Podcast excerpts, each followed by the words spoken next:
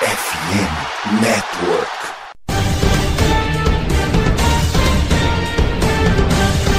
It's a hockey night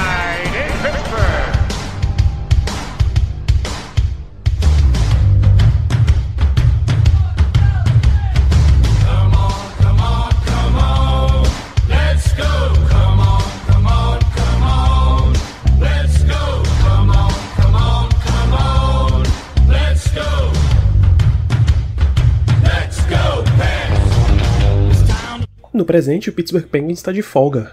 Mas e no passado, que aconteceu? Hoje a gente aproveita essa pausa aí de atividade do Penguins, aproveita enquanto todas as ações estão voltadas para negociar uma troca pelo Eric Carlson, e vamos contar um pouquinho de um dos grandes da história do Penguins, The Magnificent One Le Magnifique, Super Mario Mario Lemieux é o tema do episódio de hoje do EagleCast, episódio número 30 desse seu programa falando de Pittsburgh Penguins. Sou Danilo Batista e nos próximos minutos você vem comigo nesse mergulho na história, na grande lenda do Pittsburgh Penguins e não só do passado, mas que hoje é o nosso dono, né? Então a gente precisa dar essa moral pro magnífico. Então vamos a mais um episódio de EagleCast. Só aqueles lembretes rápidos, segue EagleCast lá no Instagram, a gente continua acompanhando o Pittsburgh Penguins, siga PittsburghBR no Twitter, no Né? Agora, já que resolveram mudar de nome, que é a sua fonte para acompanhar não só o Pittsburgh Penguins, mas as franquias de Pittsburgh no todo, o Pittsburgh Steelers e o Pittsburgh Pirates. Aproveita que você tá nessa vibe de acompanhar a cobertura dos times e vai ouvir os podcasts dos nossos amigos produtores lá na FN Network. Somos fnn.com.br. Curte o Black Yellow Brasil, que tá falando aí de, de um Steelers que tá chegando para sua pré-temporada, tá em training camp. Daqui a pouco, umas duas semanas já tem Steelers Football de novo, e por lá tem todo o acompanhamento. E a Rádio Pirata tá falando da temporada do Pirates, que tá quase na trade deadline e tá um. Estão respirando um pouquinho de vitórias agora, mas resta saber o que é que vai sobrar desse elenco depois do período de trocas. E já que você tá acompanhando também aqui o Pittsburgh Penguins, vai curtir a cobertura da NHL com a galera da NHL Brasil, também são parceiros nossos e da FN Network. Acompanhe o site nhlbrasil.com.br. Tá ouvindo esse programa no aplicativo de podcasts? Dá uma revisão de 5 estrelas, principalmente se no Spotify, ajuda bastante a gente a favor aí dos algoritmos. Compartilha também com seus amigos, ajuda para a gente ir chegando a mais e mais torcedores e torcedoras do Pittsburgh Penguins. E vamos para o nosso programa especialíssimo. E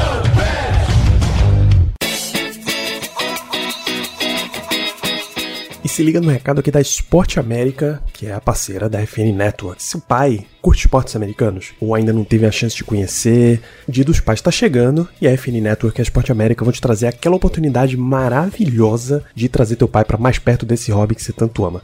Imagina só a felicidade do teu pai ganhando um presente autêntico do time que ele torce. Então vai lá na Esporte América, você tem uma excelente seleção de produtos oficiais, licenciados, e aí camisetas, bonés, moletons, bolas e um monte mais de opções. São itens de excelente qualidade que vão tocar o coração do teu pai e vai deixar ele batendo mais forte por você e pelo seu time também.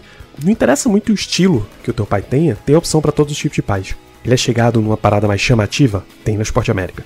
Ele gosta mais do básico, com as cores mais neutras? Esporte América tem, e fica aqui o spoiler, tem coleção nova chegando aí nesse estilo maravilhosa, tá? Então vai nas lojas da Esporte América pelo Brasil ou compra direto no site esporteamerica.com.br e se você não achar o item que você está procurando, entre em contato com eles lá nas redes sociais, loja.esporteamerica, que eles te ajudam a encontrar o presente ideal para seu pai. E se falar que chegou pela FNN, tem link no post, já ganha uma condição especial, então não perde tempo, adianta o presente do seu pai não deixa seu velho na mão. Esporte América e FN Network, sempre ajudando você a vestir sua paixão pelos esportes americanos.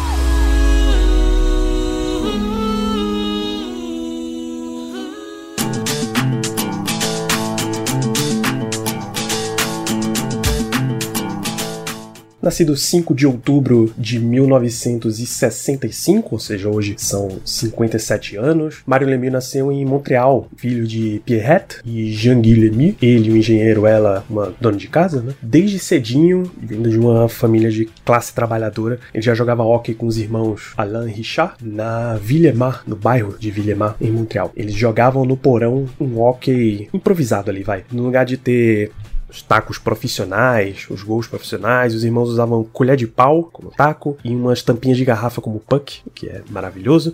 Até que o pai deles fez um rink improvisado ali no quintal, na parte da frente da casa, né, para os meninos poderem jogar o quanto eles pudessem, quanto eles quisessem. E dizem que algumas vezes o pai trazia neve para dentro do carpete da sala para eles poderem todo mundo jogar lá dentro quando tava escuro. Que irmão. Não é uma prática que eu acho que mães ou que pessoas que cuidam do lar devam gostar muito, né? Imagina aquela neve toda derretendo, molhando tudo, meu Deus do céu, que inferno quando ele cresceu mais um pouquinho e já foi jogar nos torneios infantis, juvenis, o Lemieux foi parceiro de jogadores que viriam a chegar à NFL também. Marc Bergevin, que foi um defensor e passou por um monte de times, incluindo o Pittsburgh Penguins. Ele jogou pelos Penguins em 2000, 2001, que não é tão antigo assim, e depois em 2003, 2004. Jogou também com Didier Danot, outro defensor, né? Passou pelos Penguins também entre 95 e 96, 96 e 97, duas temporadas para cada um. É, jogadores super conhecidos na, na NHL. O Bergevin teve quase 1.200 jogos, o Daniel quase 900 jogos. Então é realmente uma coisa. Uma, foram carreiras muito, muito duradouras. Né? Quando ele passou para Junior Hockey League no Quebec, a Quebec Major Junior Hockey League, ele jogou pelo primeiro pelo Laval Voisin aonde foi draftado aos 15 anos de idade.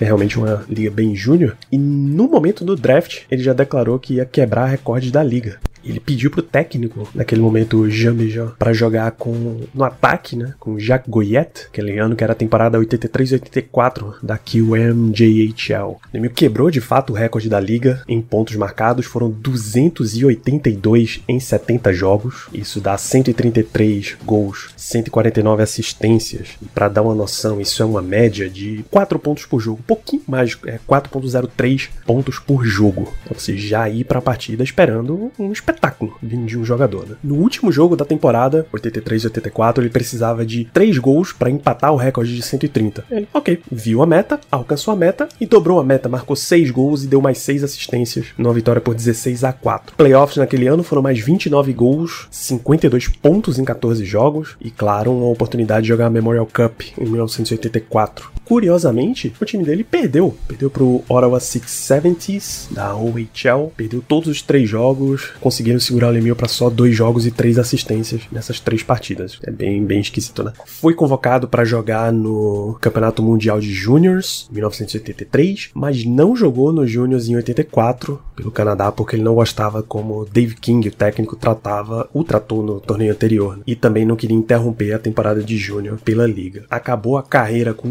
562 pontos, 247 gols, 315 assistências em três temporadas e estava tranquilamente disponível para o draft 1984, quando ele anunciou que qualquer time que o draftasse ele gostaria de jogar, era um, uma excelente oportunidade. E aí chegamos ao draft da NHL de 1984, onde um time, você sabe muito bem qual é, o Pittsburgh Penguins, tinha a primeira escolha. Mas como é que isso aconteceu?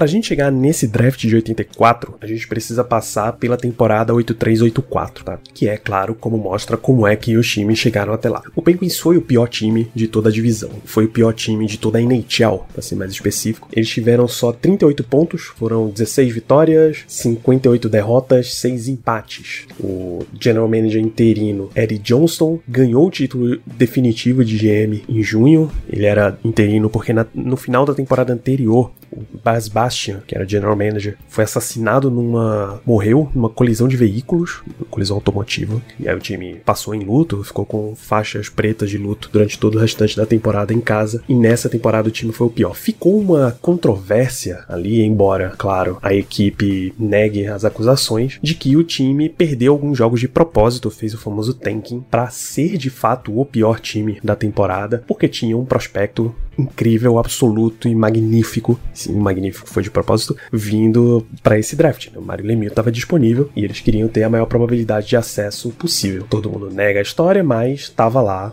disponível. Foram 38 pontos só nessa temporada. Não só isso, o Penguins já estava duas temporadas fora dos playoffs, né? A última tinha sido 81-82. Eles não tinham uma temporada com mais vitórias do que derrotas desde 1979 e o time estava numa situação de que ou ele acerta agora ou ele está muito perto da falência. É o caso realmente crítico nesse nível. E aí eles conseguiram, de fato, a primeira escolha geral. Tendo a primeira escolha geral, você já podia, na época, começar negociações com os prospectos, ou com o prospecto que você quisesse, para garantir, é claro, que o Penguins queria o Lemieux. Embora o próprio Mario Lemieux tenha declarado que ele jogaria por qualquer time, não interessava a situação e tal, tinha um, um ali na negociação de contrato alguns detalhes não estavam sendo acertados, até que a gente chega no dia do draft, isso é 9 de junho de 84, e um contrato ainda não tinha sido acordado. O que é que o Lemieux fez? Quebrou todo o protocolo do draft, subiu no palco, mas não apertou a mão do GM Eddie Johnson e não vestiu a jersey do Penguins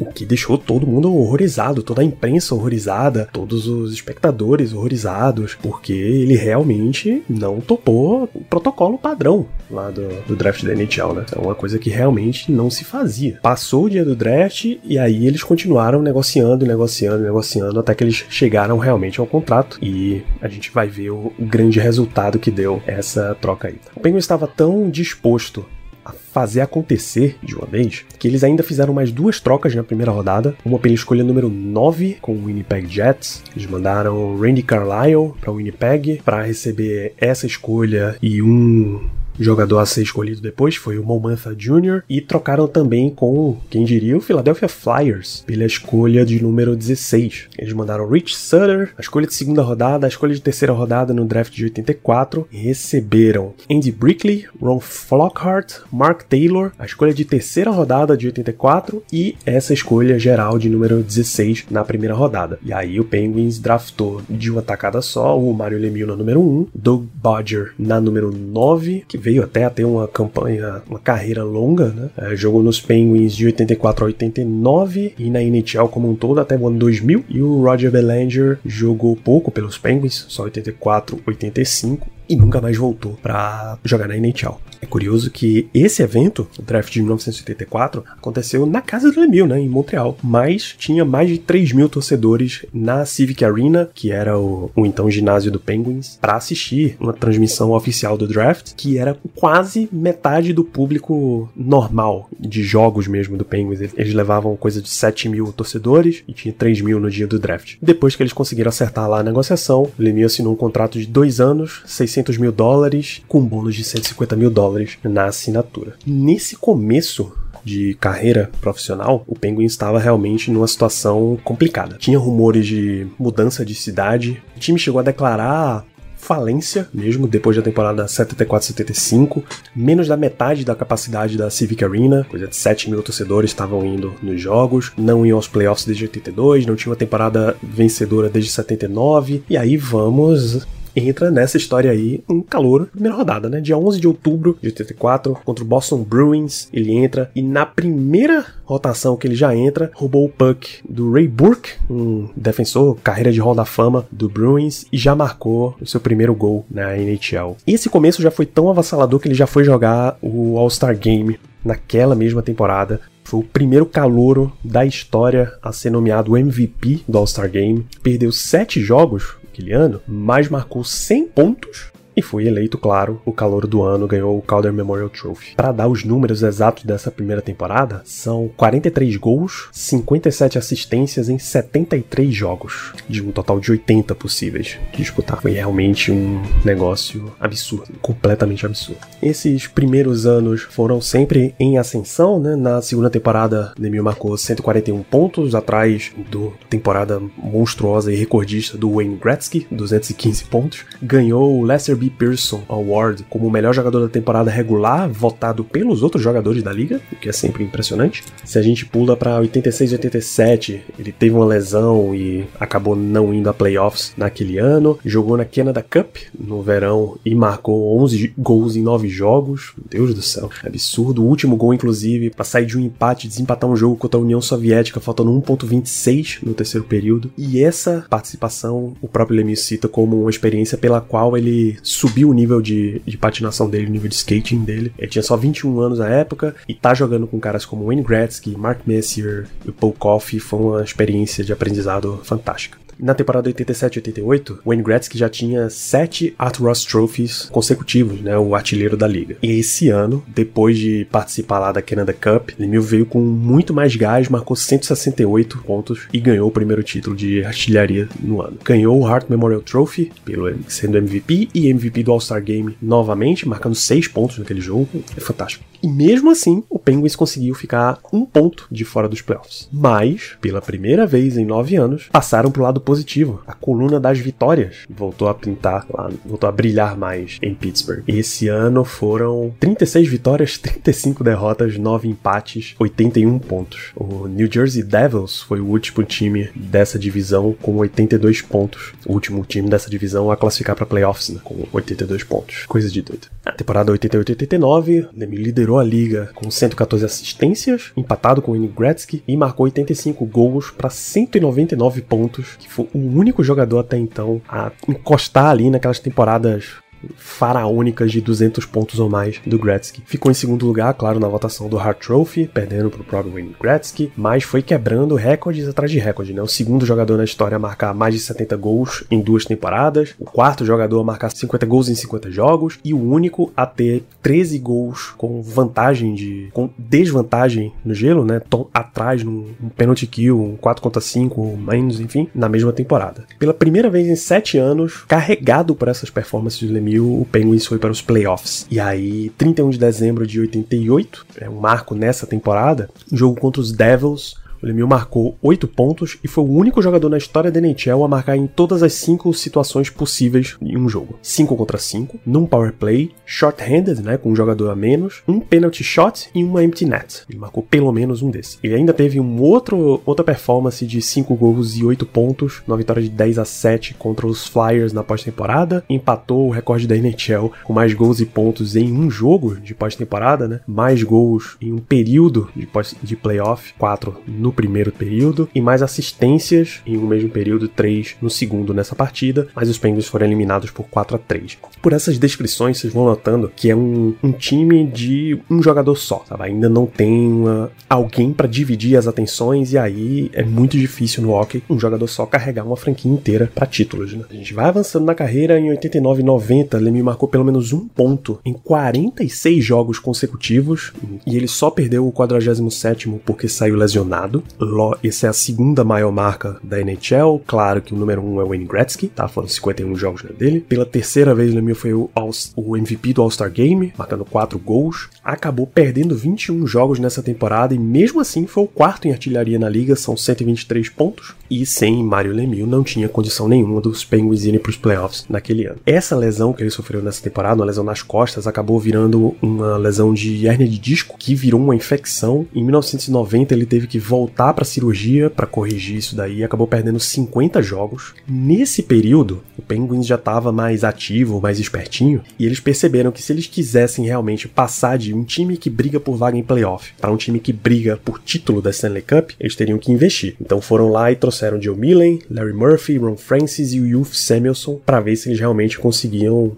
competir, tá? Mesmo com um monte de dor nas costas, o Lemieux ainda marcou 16 gols, 28 assistências para ir para playoffs e os Penguins ganharam seu primeiro título. Bateram o Minnesota North Stars para levar a primeira Stanley Cup na história da franquia e ganhou o Conn Smythe Trophy como jogador mais valioso, MVP dos playoffs naquele ano, né? Foram 44 pontos atrás apenas de uma temporada histórica do Wayne Gretzky em 1985, que ele marcou 47. Um dos gols mais famosos da história foi marcado no segundo período do jogo 2, recebendo o puck entre a, a blue line e a linha central. Ele patinou sozinho para dentro da, da área do North Stars contra dois defensores, o goleiro, e mesmo assim ele ainda passou com o puck entre um dos defensores, girou, fez o goleiro se mexer, mudou de lado, passou para backhand e empurrou o puck para a rede antes dele mesmo cair dentro da rede. Em 91, 92, mesmo lesionado, ele ainda jogou 64 partidas, ganhou o terceiro Art Ross Trophy com 131 pontos, são 131 pontos em 64 jogos, que dá quase 2 pontos por jogo, tá? Não vai perdendo a conta da, das médias, não. No segundo jogo das finais da divisão, na Patrick Division, o New York, Adam Graves do New York Rangers fraturou a mão esquerda do Lemieux, que acabou perdendo 5 jogos, mas mesmo assim ainda foi líder dos playoffs com 16 gols, 18 assistências. Os Penguins foram à Stanley Cup Finals e venceram o Chicago Blackhawks, varrendo aquela série e ganharam o segundo título consecutivo. Lemieux foi de novo o vencedor do Conn Smythe Trophy pela segunda pós-temporada consecutiva, 78 pontos combinados nos playoffs de 91 e 92, a segunda melhor marca de toda a liga, atrás de quem? Exatamente, atrás de Wayne Gretzky, que conseguiu 82 em 84 e 85, quando os Oilers foram bicampeões.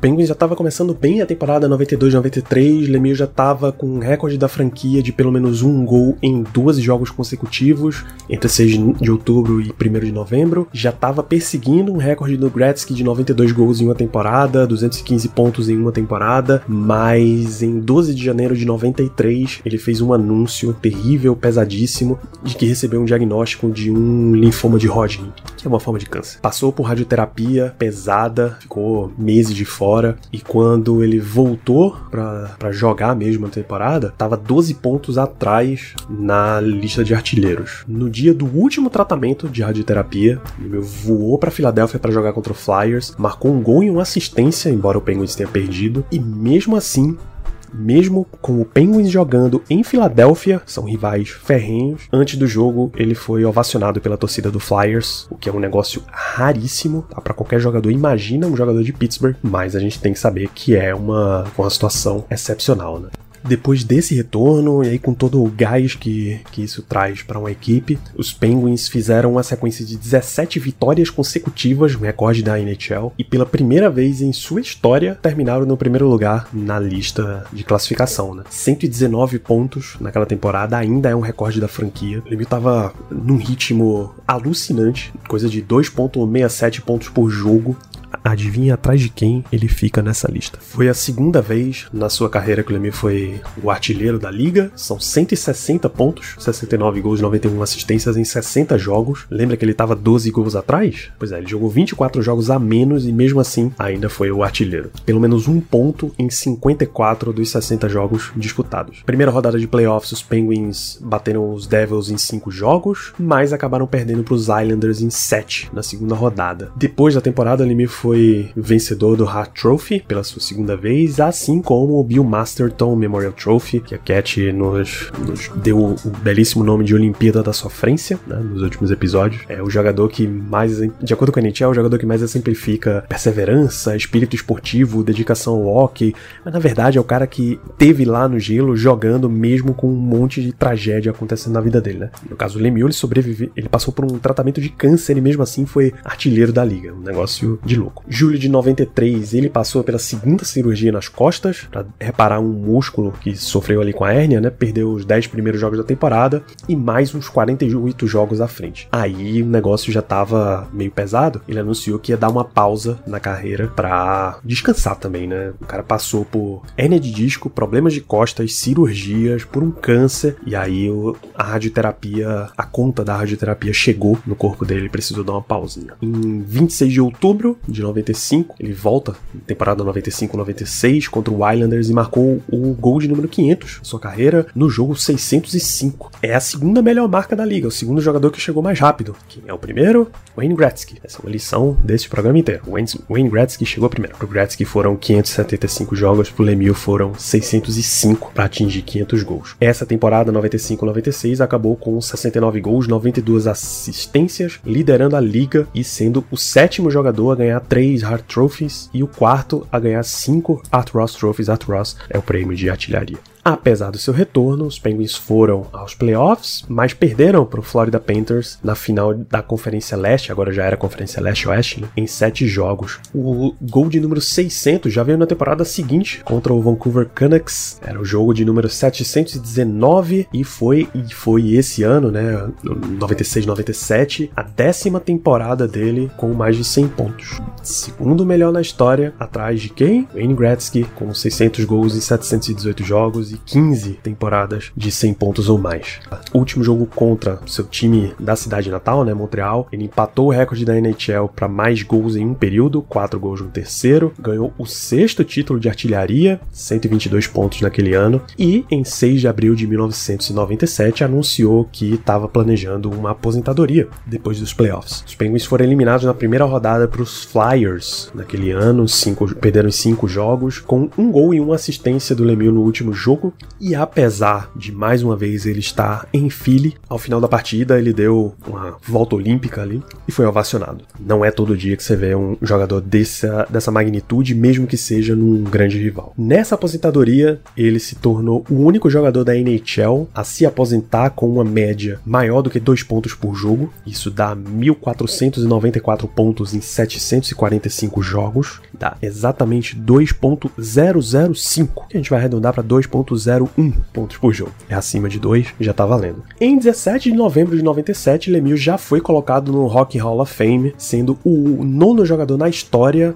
a não precisar do período de 3 anos pós-aposentadoria. Os caras já viram, bicho, não interessa o que esse cara vai fazer aqui, pode colocar no Hall da Fama, porque ele é um Hall of Famer. Em todos os sentidos da história, ele é um Hall of Famer.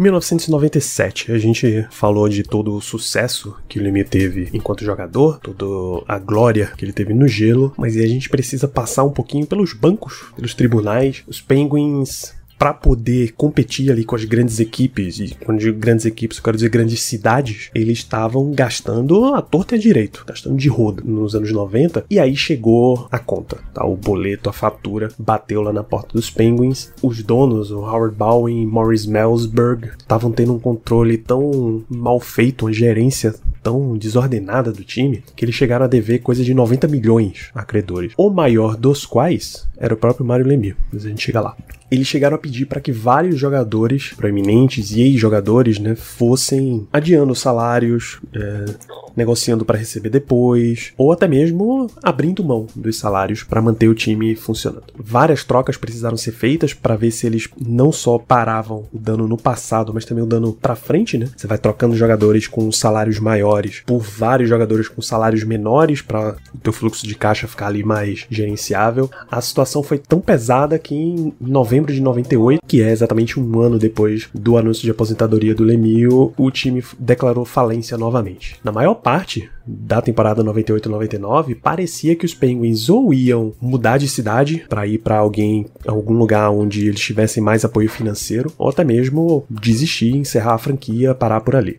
Foi nesse ponto aí que o Lemieux entrou com uma proposta inusitada. Ele disse: Olha, faz tanto tempo que vocês não me pagam que os juros e as condições e as negociações, vocês já estão devendo para mim um valor de 32 milhões e meio. E eu sou o maior credor de vocês. Então o que é que a gente faz? Desses 32,5, a gente transforma 20 milhões em equity, ou seja, eu passo a ter 20 milhões de valor do time, mais 5 milhões em dinheiro e a gente fecha a dívida por aqui. Tudo isso já é o suficiente para ter um controle financeiro da franquia, para ele ser realmente um sócio majoritário. Junto com isso vinha a proposta de manter a franquia em Pittsburgh. Né? Ele sabia do valor que tinha continuar por lá. Pois bem, a, o Tribunal de Falência dos Estados Unidos aprovou essa proposta em 24 de junho, veja o tempo que duraram essas negociações, e ele passou a ser o dono em 1 de setembro de 99, quando a, dire a diretoria do, da NHL liberou essa, essa permissão aí para ele ser dono. O próprio Lemieux fala que mesmo que o time não tivesse devendo isso tudo para ele, ele ia fazer uma proposta de compra porque ele sabia como é que estava a situação ali financeira dentro da franquia. Logo depois ele fechou um acordo com a Fox Sports Pittsburgh, que era a TV que fazia as transmissões do Penguins, e o Spectacor Management Group,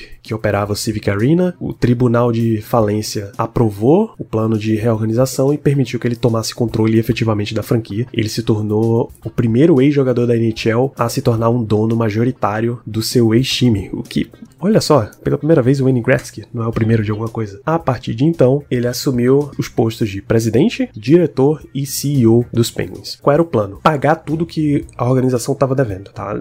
A proposta para o banco de falência só foi aprovada porque todo o débito seria todo pago. Normalmente, quando você tem negociação de dívida desse tamanho aí, você aceita receber um, um percentual bem pequeno só para acabar com aquilo ali e encerrar o problema. Não, ele insistiu que tinha que pagar por completo e todos os credores. Tá? Mesmo sabendo que a situação da franquia era tão horrível que eles vinham de um prejuízo de 16 milhões para só um lucro de 47 mil dólares. Bizarro. Mas assim, a perspectiva de ter Lemieux como dono da franquia foi tão grande que as vendas de ingresso para os jogos dispararam, melhoraram as finanças da franquia, até que em 2005 o Pittsburgh Post-Gazette publicou um artigo dizendo que os Penguins já tinham pagado o principal montante lá do, do que eles deviam aos credores, com grande crédito pro Lemieux e para insistência de que todo mundo deveria ter ser pago, né? Todo mundo que tinha lá um débito tinha que receber. Com esse plano concluído em 2006, ele anunciou que o time realmente estava à venda, contanto que os próximos donos fizessem a promessa de manter o time em Pittsburgh. Isso era algo de que ele absolutamente não abriria mão. Em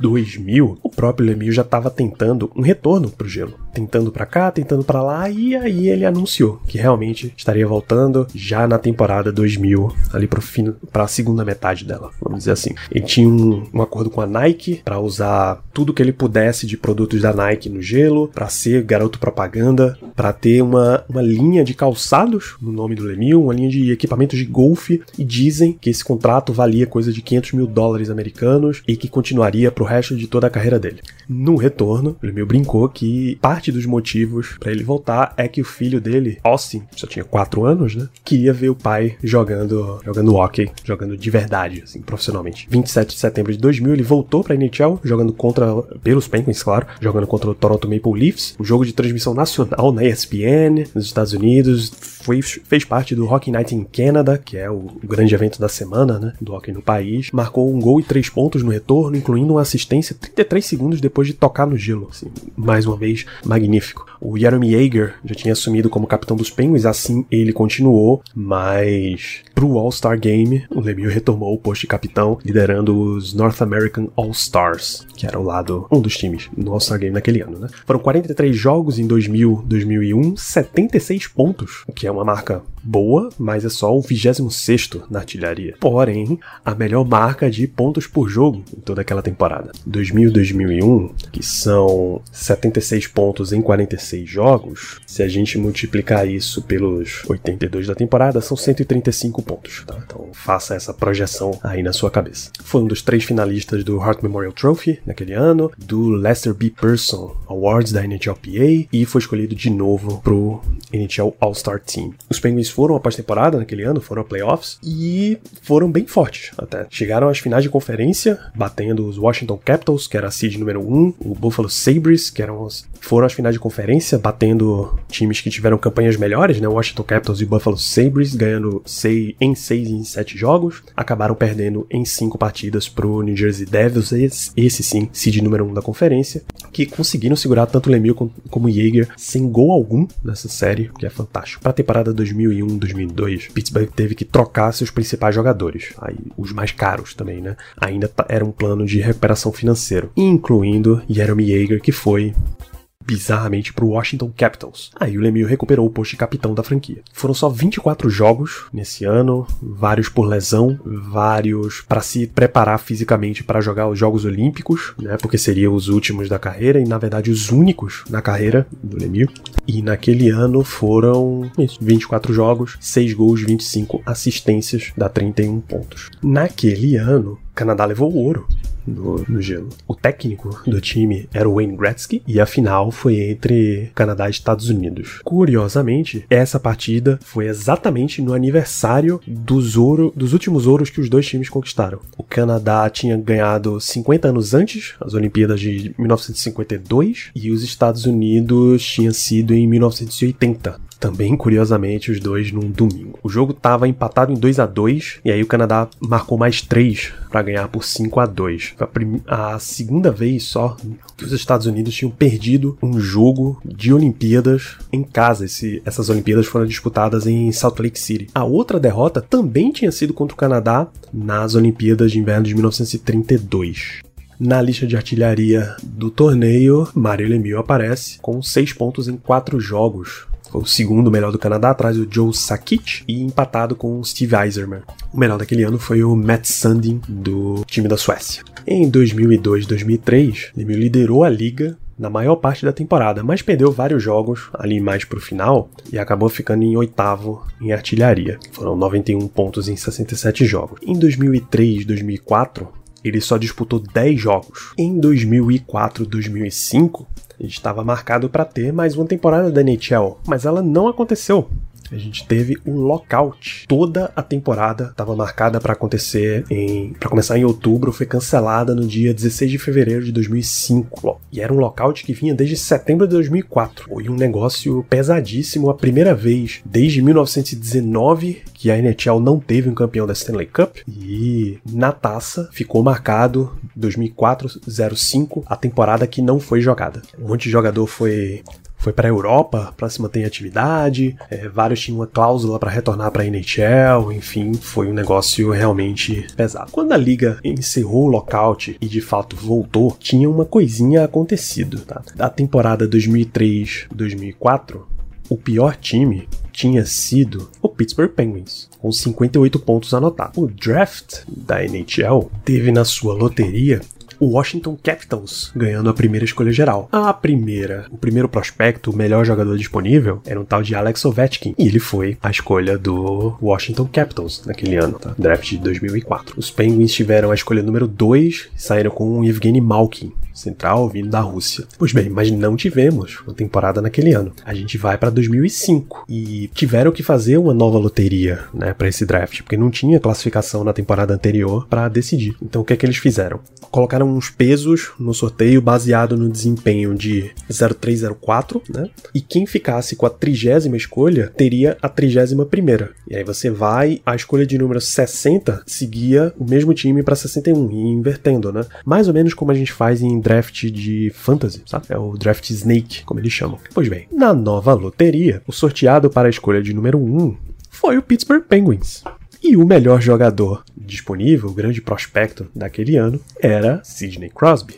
Diz a história de que a NHL manipulou o draft ali para que Crosby caísse nos Penguins, para eles terem uma franquia de nome tão forte e tão enfim, querida pela liga e tal, para que eles pudessem voltar às disputas, né? Eles teriam uma grande escolha, um grande jogador, um prospecto super badalado ali e poderiam voltar ao topo. Um dia, quando esse programa for falar sobre a carreira de Sidney Crosby, a gente entra mais, mais a fundo nisso daqui. Pois bem, o Penguins ganhou a loteria, draftou Sidney Crosby, já tinha draftado Dino Malkin no ano anterior, e eles tinham uma oportunidade ali de ter Lemieux como mentor ao lado de Crosby e Malkin. Ele jogou essa temporada, tá? Disputou 26 partidas, marcou 22 pontos, jogando ao lado do Crosby, que teve 81 jogos, 102 pontos anotados, negócio de doido aí. Realmente a passagem de bastão veio. E em 24 de janeiro de 2006, né, o meio ali dessa temporada, Lemieux anunciou sua segunda aposentadoria, dessa vez permanente. Já tinha 40 anos. Ele não só estava declarando que a NFL estava rápida demais para ele,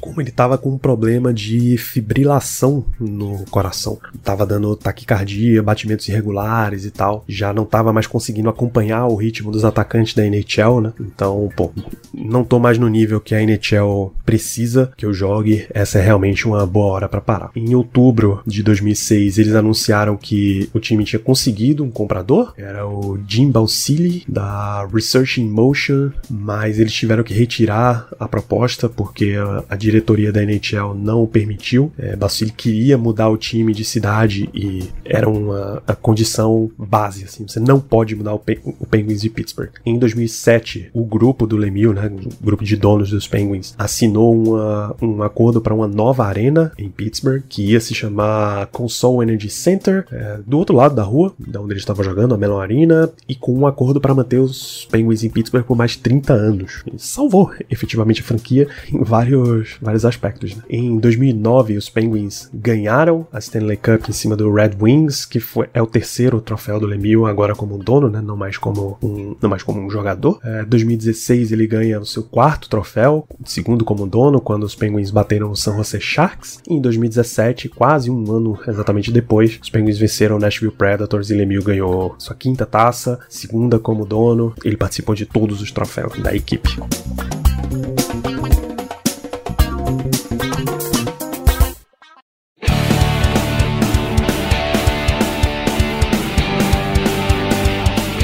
Em termos de vida pessoal, são três filhos. Ele é o mais novo de três filhos, né? De Jean-Guy, Pierrette e Lemire. Bizarro que ele fumava, fumava bastante. Só parou ali na época em que ele foi diagnosticado com linfoma de Hodgkin. Se casou em 93 e teve quatro filhos: Lauren, Stephanie, Austin Nicholas e Alexa. Eu espero não ter ativado o seu assistente aí da Amazon. Austin, inclusive, jogou hockey em nível universitário pela, pela Universidade de Arizona State. E é curioso como ele recebeu jovens jogadores na sua casa enquanto eles se adaptavam a morar ali na área de Pittsburgh, né? Por exemplo, Fleury foi draftado em 2003, primeira escolha geral, ele vinha, ele é nascido no Quebec, né? Ele vinha do Quebec também isso, da Quebec Major Junior League. Enquanto ele não conseguia uma casa, um local para ficar, ele ficava na casa do Lemieux. Crosby vinha do, do Canadá também. Ele é nascido em Nova Escócia, Nova Escócia no Canadá, mas jogava pelo Quebec. O Rimouski Oceanic também ficou na casa do Lemieux. Ele já tinha feito isso no passado com, com o Jaeger. Se naturalizou cidadão americano e recebeu a ordem de a Ordem Nacional de Cavalaria do Quebec e é um, um oficial da Ordem do Canadá. As nome, nomeações dadas em 2009 e 2010. Vamos a recordes. Ah, tem uma estátua em homenagem a ele em Pittsburgh, né? Na frente do, do antes Console Energy Center, hoje PPG Paints Arena, feita com base numa jogada num jogo de 88 contra o Islanders, aquela que eu descrevi lá na vitória de 5 a 3 do Penguins. E vamos de recordes. Ele tem recorde de mais gols uh, short-handed, né, com menos jogadores no gelo, 13 em 88 e 89, para uma temporada só, tá? Mais pontos marcados em power play na mesma temporada, 80. Melhor taxa de gols com empty net, 1 a cada 27.7 jogos. A melhor média de gols em empty net para jogadores com mais de 400 gols, 5%. O único jogador da história da NHL a marcar 5 gols das 5 formas diferentes em uma partida só, no 5 contra 5, power play, penalty kill, penalty shot e empty net. A maior quantidade de gols em playoff em média, né? Ele marcava, marcou em 71% dos jogos dele de playoff e mais pontos marcados no mesmo All-Star Game, 6. Lemieux e Gretzky estão no top 10 de pontos e assistências para uma mesma temporada, mas não é assim, eles dois fazem parte do top 10, eles dois são o top 10. Se você pegar o top 10 de pontos, tem 10 performances do Gretzky e do Lemieux. Se você pegar o top 10 em assistências, são 10 temporadas de Gretzky e Lemieux. Mais gols no mesmo período, são 4, incluindo outros 13 jogadores, mais recentemente Tage Thompson em 2002, 2022, desculpa, e um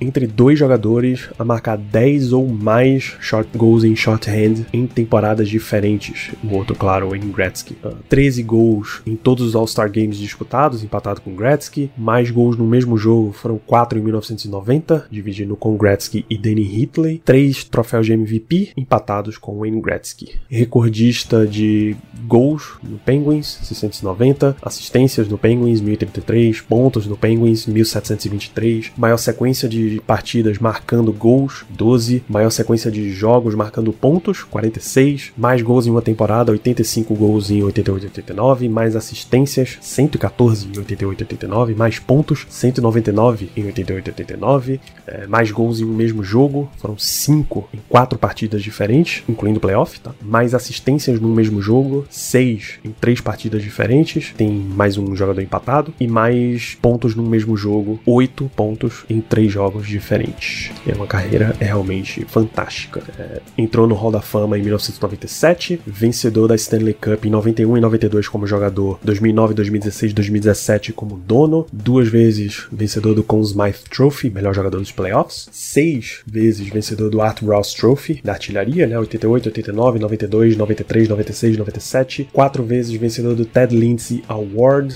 melhor jogador na temporada regular, votado pela NHLPA, três vezes vencedor do Hart Memorial Trophy, que é o MVP, né, da Professional Hockey Writers Association, MVP do All-Star Game três vezes, participou do All-Star Game 12 vezes, All NHL All-Star no primeiro time são cinco vezes, no segundo time mais quatro, All-Rookie Team de 1985, o vencedor do Calder Memorial Trophy, calor do ano de 85, vencedor do Bill Masterton Trophy em 1993, né, a Olimpíada da Sofrência, do Leslie Patrick Trophy em 2000 e o NHL Plus Minus Award em 93. Pela seleção canadense, o ouro olímpico de 2002 ganhou a Canada Cup em 87 e a Copa do Mundo do Hockey em 2004. Ele até foi convocado para convidado a participar da seleção olímpica em 2006, mas recusou, já estava velho demais para isso. Tem uma série de prêmios fora do, da NHL, né? A Ordem do Canadá, National Order of Quebec, a Calçada da Fama do Canadá, ele entrou, foi representado lá em 2004, o prêmio de jogador da década, jogador de hockey da década na ESPN em 2000, jogador de NHL do ano no ESPY, aquela premiação da ESPN, 93, 94, 98, número 66 aposentado no Pittsburgh Penguins, na seleção canadense e no Laval Titan, antes Laval Voisiers, Laval Voisin, e tá na seleção de todos os tempos do Canadá da IIHF, Instituto Internacional de Hockey. É isso, a gente para por aqui esse programa, mas teria muito, muito, muito mais a falar do homem que salvou o Pittsburgh Penguins ali duas vezes, de ou ir embora, ou de deixar de existir, da falência, etc. É realmente uma lenda da franquia. É, se vocês quiserem saber mais ou ouvir mais histórias sobre o Lemieux, manda um comentário, manda um DM pra gente. E não perca os nossos próximos episódios, que a gente vai falando mais sobre essa gloriosa franquia, mesmo que nada aconteça lá no gelo grande abraço para todos vocês. Até a próxima.